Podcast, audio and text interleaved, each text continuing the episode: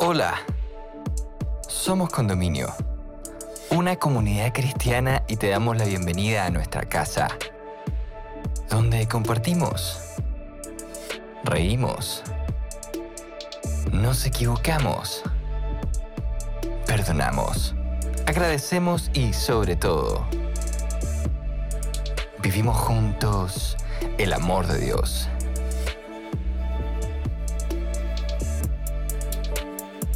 Llegamos a ti con nuestra serie En búsqueda de la sabiduría, presentándote el capítulo La sabiduría marca la diferencia, donde Mauro Fuentes, amigo de nuestra casa, nos invita a reflexionar sobre la importancia de las pequeñas cosas. Nuestras palabras y acciones pueden influir en la manera en que vivimos y ¿Qué rol juega nuestro carácter y actitudes en una vida sabia? Te invitamos a escucharlo y esperamos puedas encontrar muchas respuestas a estas preguntas en este episodio. Bienvenida, bienvenido. Hola amigos, nos volvemos a encontrar en esta serie que está tan interesante llamada En búsqueda de la sabiduría. Ahora bien, te quiero aclarar de inmediato que no estoy aquí sentado frente a ti, escogido por mis dones o mis cualidades de sabiduría, ni te vengo a hablar desde un pedestal a enseñarte lo que es actuar con sabiduría. Es más, creo que podemos estar juntos en este asunto. ¿No te parece? Buscando la sabiduría? Puede ser en el ámbito laboral o tal vez como padre. ¿Se requiere sabiduría para ser padre? Vaya que sí. Sobre todo de hijos adolescentes. Se necesita sabiduría. Tal vez como líder de un equipo de trabajo. Y así, hay muchos aspectos de nuestra vida diaria en la que necesitamos esa cuota de sabiduría, que no la traemos desde la cuna, por cierto.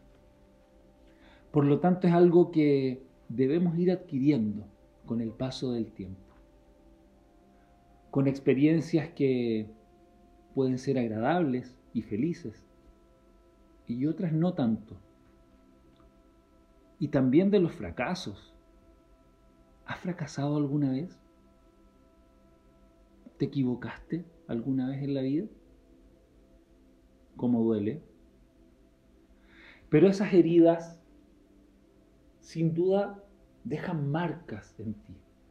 Marcas que te pueden hundir o marcas que te pueden ir dando esa cuota de sabiduría.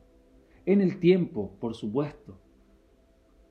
Ahora, ¿con quiénes asociamos la sabiduría? Si yo te preguntara, piensa en alguien que tú consideres una persona sabia, ¿con qué, con qué perfil de personas asociamos la sabiduría? Me atrevería a decir que con las personas mayores, ¿verdad?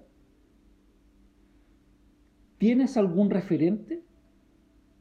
¿O alguien a quien admires por su sabiduría?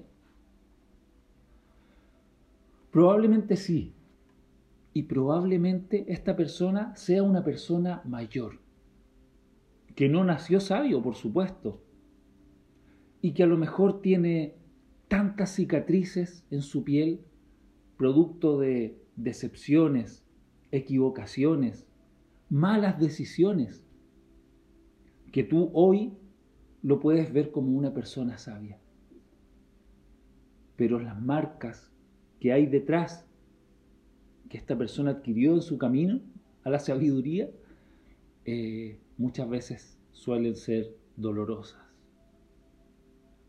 Te quiero compartir una historia que me ocurrió hace algunos años, cuando me invitaron a trabajar fuera de la ciudad donde yo, donde yo vivía, en Santiago, la capital de, de Chile, y me invitaron a trabajar en otra ciudad, lejos de acá, y era todo un desafío para mí era una quesería importante, muy conocida.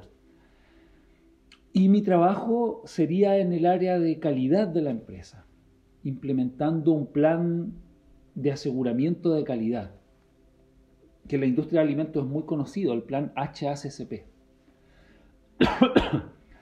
y a partir de ese año en el que me invitaron a trabajar allá, el año 2009, la implementación de este plan comenzaba a ser obligatoria para las empresas eh, dedicadas al rubro de los alimentos. Entonces, yo en ese momento estaba sin trabajo, así es que nos fuimos felices con mi familia, con mis dos hijos en ese momento y mi esposa, y comenzamos una nueva vida muy linda, muy felices, linda en lo familiar, linda en lo laboral también. Pero a poco andar, muy poco andar, deben haber sido unos tres meses desde que comencé eh, mi desarrollo profesional ahí, y es que el dueño de la empresa me llama a una reunión y me dice, Mauricio, esta empresa está al borde del colapso queremos implementar un sistema de calidad en un lugar que se cae a pedazos. Tenemos 5.000 quesos en la bodega de nuestra empresa y ni siquiera podemos vender 100. No hay 100 quesos aptos para la venta. Por lo tanto, despedimos al administrador del campo y te queremos pedir que te hagas cargo de la quesería y que hagas lo que puedas. Esa fue la frase que a mí me llamó la atención, me, conmovió, me pidió que yo hiciera lo que pudiera hacer. ¿Se pueden imaginar el nivel de desesperación en esa persona que, que, te dice, toma, ahí están las llaves de esto que yo aprecio mucho, haz lo que puedas para salvarlo? Ese fue el pedido. Eh, mi respuesta fue, yo debo ser muy honesto, y la verdad es que de quesos no sé nada, nada.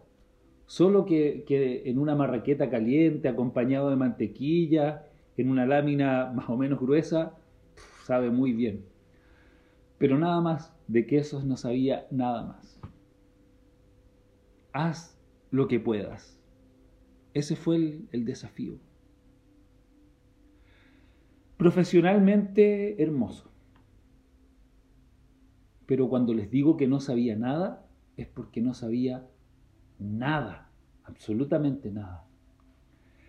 Y asumiendo el desafío, llegó el momento de, buscar ese conocimiento que yo no tenía, en ese momento no lo tenía. ¿Qué hago? ¿Dónde está esa fuente de sabiduría que tanto necesitaba? Eh, era desesperante porque me habían entregado algo que yo no manejaba. Eh, y había visto un señor mayor de edad, coincidente con lo que hablábamos al principio, que iba una vez al mes, visitaba todos los lugares de la planta y él emitía un informe directamente a los dueños de la empresa. Y no lo volvía a ver hasta el mes siguiente. Y así, una vez al mes este señor iba, emitía su informe y nos volvíamos a ver al mes siguiente. Bueno, yo ahora ya asumiendo mi nueva función y averiguando de quién se trataba esta persona, supe que era el maestro quesero, que trabajó 50 años ahí, en ese lugar. ¿Qué les parece? Ahí estaba toda la información que yo necesitaba. Al alcance de mi mano, estaba ahí Bueno, llegó ese mes con un libro grande, me acuerdo, debajo del, brazo. Llegó a hacer su, asesoría o su visita técnica. Y yo queriendo romper el hielo, entablar una, conversación con él y, llegar a él, porque esa era la fuente de sabiduría que yo necesitaba, eh, necesitaba llegar a ese sabio. Entonces lo saludé y me presenté, le conté quién, quién, quién era yo, eh, y le dije que iba a necesitar mucho de su ayuda y de sus conocimientos. Y me acuerdo que le pedí puntualmente en esa visita si me podía prestar su libro que andaba trayendo debajo del brazo para poder fotocopiarlo y así poder estudiar durante el tiempo que él no estaba. Su respuesta me sorprendió. Fue un no, rotundo. No. Me dijo aquí hay muchos años y mucho conocimiento que no se comparten con cualquiera. Y así nomás. Quedé frío, quedé congelado ahí parado en el lugar, no lo podía creer. Triste porque no esperaba esa respuesta y yo necesitaba tanto de él. Y me dejó de una pieza, no lo podía creer. Yo pensaba que él era mi salvación en ese momento. Siempre lo, vi, era, era, el referente de sabiduría que yo tenía y me cerraba la puerta en, en la cara. Ahora ya con el paso del tiempo y después de muchos años, yo puedo concluir que nadie puede compartir lo que no tiene. No lo culpo, no lo culpo pero siento que nadie puede compartir lo que no tiene. ¿Qué no tenía él? No es materia de, este, de este video, eh, pero ahí había algo que él no podía compartir. Creo que esta persona se privó a sí mismo de ser alguien que marca la diferencia, porque la sabiduría marca la diferencia. Y ese es el título del tema que vamos a ver hoy. Él se privó a sí mismo de marcar la diferencia. Dentro de mi tristeza pensé que tal vez estaba equivocando la búsqueda y no era él la fuente de sabiduría que yo necesitaba. Y en mi ignorancia en temas espirituales, además de los profesionales que ya les conté, yo no era cristiano en ese momento, no tenía cercanía con ninguna iglesia y mucho menos una relación con Dios. Y pensé, si don Julio, Julio le vamos a poner ya, si don Julio no me quiere ayudar, mi esposa mi compañera, mi partner, la que, la que me acompañó hacia ese lugar, están todas conmigo, no me puede ayudar, a diferencia de don Julio, ella no me puede ayudar. Mis padres, que es a quien recurrimos siempre cuando estamos en problemas, ¿verdad? Están lejos. No me podían ayudar tampoco, carecían de los conocimientos para poder. Qué situación tan difícil. ¿Dónde está esa fuente de sabiduría que yo necesitaba? Dios. La fuente de sabiduría es Dios. Eso pensé en ese momento, sin ser cristiano, quiero, quiero hacer hincapié en eso, sin ser cristiano. Dije, Dios. Me acuerdo que comencé a orar. Yo entraba a trabajar a las 8 de la mañana a la planta y llegaba a las 7 llegaba a las 7 a ese lugar porque a esa hora no había nadie. Ya me iba al último rincón de la, de la bodega y me arrodillaba todas las mañanas. Y le pedía a Dios. Me daba vergüenza que alguien me viera. No era cristiano. Entonces me daba vergüenza que alguien me viera arrodillado. Entonces lo hacía en un horario en que no había nadie. Y me iba al último rincón de la que sería me arrodillaba y oraba. Todos los días. Ahora bien, tú me puedes decir, no, pero tu posición es muy facilista, ¿cierto? Orar y esperar a que Dios actúe como si fuera un mago, ¿cierto? Entonces, si las cosas no resultan, después yo le echo la culpa a Dios, que no me ayudó. Simple, muy, muy, muy buena ecuación. ¿Cuántas veces le hemos pedido a Dios de esa forma? Como si Él fuera un mago. Y que además de ser mago, tiene la obligación de cumplir tus deseos, de apañarte en todos tus caprichos. ¿Cuántas veces le hemos pedido a Dios de esa forma? Mi pedido nunca fue que solucionara mis problemas, ni que me hiciera el trabajo fácil. ¿Saben qué le pedí? Sabiduría. Le pedí sabiduría. Le pedí saber encontrar a las personas que podrían aconsejarme. Le pedí que me diera ganas para trabajar más allá de lo que me correspondía. Entrar antes, irme después. Le pedí estar atento a sus señales, atento a esa voz que a veces cuesta tanto escuchar. Todas las mañanas oraba con mucha fe, porque sabía que en mis manos y en mis conocimientos no había nada que yo pudiera hacer. En tres meses, esa quesería estaba 100% recuperada. De las 5.000 piezas de queso, 3.500 eran comercializables, porque 1.500 aún estaban en etapa de maduración, no llegaban a ese estado. Pero teníamos una quesería 100% recuperada. En cinco meses estábamos vendiendo en todos los supermercados de los que nos habían sacado por problemas de calidad. Esto ya no se podía sostener. Por eso el pedido del dueño fue, haz lo que puedas. Yo no estaba buscando la sabiduría en el lugar correcto. Hoy lo puedo ver así y quien aparentaba ser esa fuente de sabiduría, definitivamente no lo era. La sabiduría marca la diferencia. ¿Dónde estás buscando la sabiduría? ¿Quién te aconseja en este momento? ¿Estás buscando en el lugar correcto? Hoy vivimos en una época muy especial, en la que tenemos respuesta para todo, en lo que nos demoramos en, escribir en el buscador del celular, si queremos que esa sea nuestra fuente de conocimiento. Te demora cinco segundos en escribir una palabra en el buscador y te aparece un tutorial, un video, alguien aconsejando.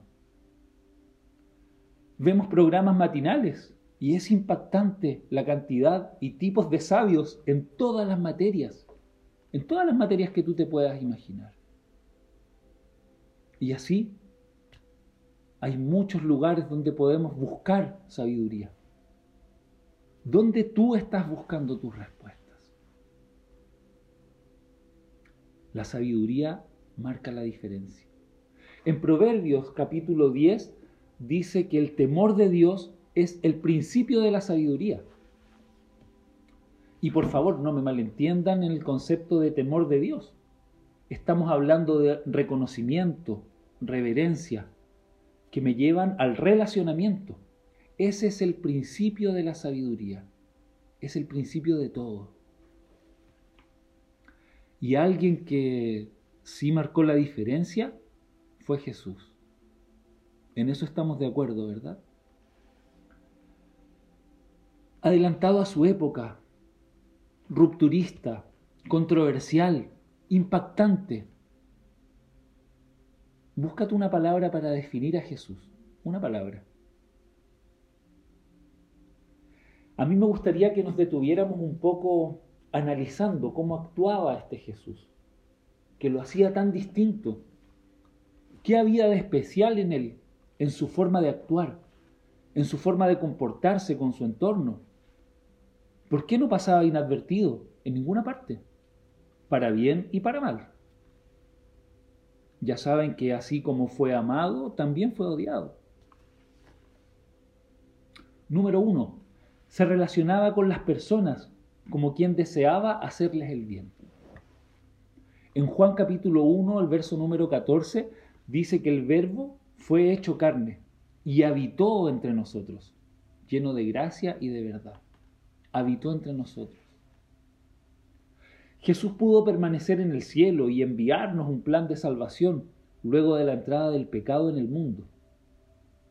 Sin embargo, habitó entre nosotros y no ocupando un lugar de privilegio en el que las personas pudieran ir hacia Él en busca de lo que necesitaban. Fue Él quien se acercaba a la gente. Bebía su misma agua, comía sus mismos alimentos, lloró, se ensució los pies, sin duda. Se relacionaba con judíos y paganos, con personas descritas como pecadoras. Fue más allá. Ahora, eso le significó ganarse muchos enemigos y detractores también. Sin embargo, había una profunda enseñanza en cada cosa que él hacía. Y nosotros preocupados de no contaminarnos con las cosas del mundo, viviendo un cristianismo encapsulado que nos autocomplace, que si la música no me gusta, que si el relator no es bueno, que si el pastor es de esta forma u otra, que si el programa está en el orden correcto, como a mí me parece. Y dependiendo de eso, voy haciendo un tour por distintas iglesias que se acomodan a mí, en vez de yo ponerme al servicio de las personas que necesitan conocer a este Jesús. Jesús se relacionaba con todos, sin distinción, se presentaba ante todos, sin condiciones. Y aún lo hace, relacionándose contigo siempre que tú quieras, conmigo, a pesar de mí. Y sabes de lo que hablo cuando digo a pesar de mí, a pesar de quién soy yo, de todas mis fallas, de todas todas esas condiciones que que muchas veces me podrían hacer parecer indigno de relacionarme con Jesús. Sin embargo, Él está ahí, día a día, dándome la preciosa oportunidad de escribir una nueva y buena historia. Dos, les mostraba simpatía. Tres, atendía sus necesidades. Relacionarse implica interacción, conocernos, saber qué te preocupa y que tú sepas qué me preocupa a mí. Yo no me imagino a un Jesús queriendo imponer sus puntos de vista y obligándonos a hacer lo que no queremos. Jesús, al relacionarse con las personas, podía enterarse si alguien tenía algún problema físico, de salud, emocional, económico, y al mismo tiempo atender esa necesidad. No con la figura del mago solucionador de todos los problemas, pero sí acompañando, aconsejando, mostrando caminos. Atendía necesidades intelectuales, claro que sí, enseñaba en las sinagogas, lo hizo recorriendo muchos lugares, a pie, situémonos en la época. Ahora podría ser fácil, ¿cierto? Nos subimos a una bicicleta, vamos en auto. Él lo hacía a pie, de un lugar a otro. Ahora bien, sus enseñanzas no iban por el lado de las ciencias, la matemática, la historia, iban por el lado de la religiosidad. Y lo hizo a través de parábolas, dejándonos tremendas enseñanzas. Atendía necesidades de salud. Ejemplos hay muchos en la Biblia. Devolvió la vista a un ciego, sanó a un paralítico, devolvió a la vida a su amigo Lázaro a veces vemos estas historias con, la lejanía de un cuento de ciencia ficción, ¿cierto? Como si pudiéramos prender en la televisión y en Netflix eh, encontrar estas, estas historias, con esa lejanía la vemos. Pero estas son cosas que ocurrieron y están descritas con detalle en la Biblia. En el capítulo 14 del libro de Mateo está descrito de cuando alimentó a una multitud con un par de panes y peces. Ahora estas cosas Jesús no las hacía para parecer un, rockstar y ganar fama. Jesús atendía a las necesidades de quienes estaban cerca de él. Cuatro, se ganaba su confianza. Qué difícil es confiar en estos tiempos. Hablamos hace unos días con mi esposa de cuántos casos hay de amigos que deciden formar un negocio, una sociedad, y uno termina traicionando al otro. Amigos, es inexplicable, pero a veces el dinero y la ambición pueden romper amistades y relaciones eh, eh, muy, muy firmes. Si te relacionas con alguien eh, que muestra interés genuino en las cosas que te pasan, es más, se preocupa de lo que te pasa y te quiere ayudar, es natural que te genere confianza. Ese nivel de cercanía, esa amistad desinteresada y sobre todo esa verdad. Porque tú puedes sentir cuando esa simpatía y esas ganas de acercarse es real y es desinteresada. Esto abre la, puerta de la confianza de las demás personas. Y cuando te has ganado la confianza de alguien a través de esta forma de actuar, es un tesoro invaluable. Así Jesús ganaba la confianza de sus seguidores, incluso de aquellos que le miraban con distancia al principio. Como tú tal vez, como yo lo hice. Cinco, les decía, sígueme. Muchas veces como cristianos nos saltamos los cuatro pasos anteriores y nos enfocamos en este número cinco, creyendo que invitando a la iglesia, haciendo programas impactantes, mostrando un estilo de vida y una forma de hacer las cosas, estamos listos. Y no vemos la importancia de los cuatro pasos anteriores. Relacionarnos, ser simpáticos, atender necesidades, ganar la confianza de las personas. Esto es conocido como el método de Cristo. Es simplemente la forma en que Jesús, durante el tiempo que estuvo en esta tierra, se relacionó con la humanidad. De forma simple, sencilla, sin adornos, sin todas esas cosas y condiciones que nosotros le ponemos al, al relacionamiento con las personas. Nosotros decimos que las relaciones humanas son complejas, sí lo son, pero por nosotros, porque nosotros somos complejos. No se trata de la forma que tenía Jesús para llevarte a una iglesia, era la forma que él tenía de relacionarse con las personas. Y si esta era la forma de relacionarse de Jesús, la forma que tenía un sabio de verdad, puedes aplicarla a tu vida sin un objetivo específico, insisto, que no sea para llevar a alguien a una iglesia determinada o persuadirla de algo, que esta sea tu forma genuina de relacionarte con las personas. Si eres capitán de tu equipo de fútbol, si eres parte de un equipo de trabajo, si eres padre, si eres esposo, esposa, haz de este tu método. En esta fecha en que recordamos con especial atención a Jesús, yo les quiero asegurar que su sabiduría marcó la diferencia mientras estuvo con nosotros en la tierra y sus enseñanzas hasta el día de hoy. ¿Dónde estás buscando tu sabiduría? Te quiero decir que está mucho más cerca y es mucho más sencillo de lo que puedes imaginar. Amigo, que Jesús sea tu inspiración el hombro en el que puedas llorar, a quien quieras abrazar en los momentos de alegría y celebración, que sea tu amigo y esa fuente de sabiduría que algún día vas a necesitar. Hemos llegado al final de este episodio. Esperamos que estos minutos hayan sido relevantes para tu vida. Si quieres acercarte a nuestra comunidad, puedes ingresar a somoscondominio.cl o encontrarnos en Instagram como Somos Condominio. Para nosotros sería un tremendo honor poder conectar contigo. Sigue sintonizando para más episodios y gracias por estar con nosotros.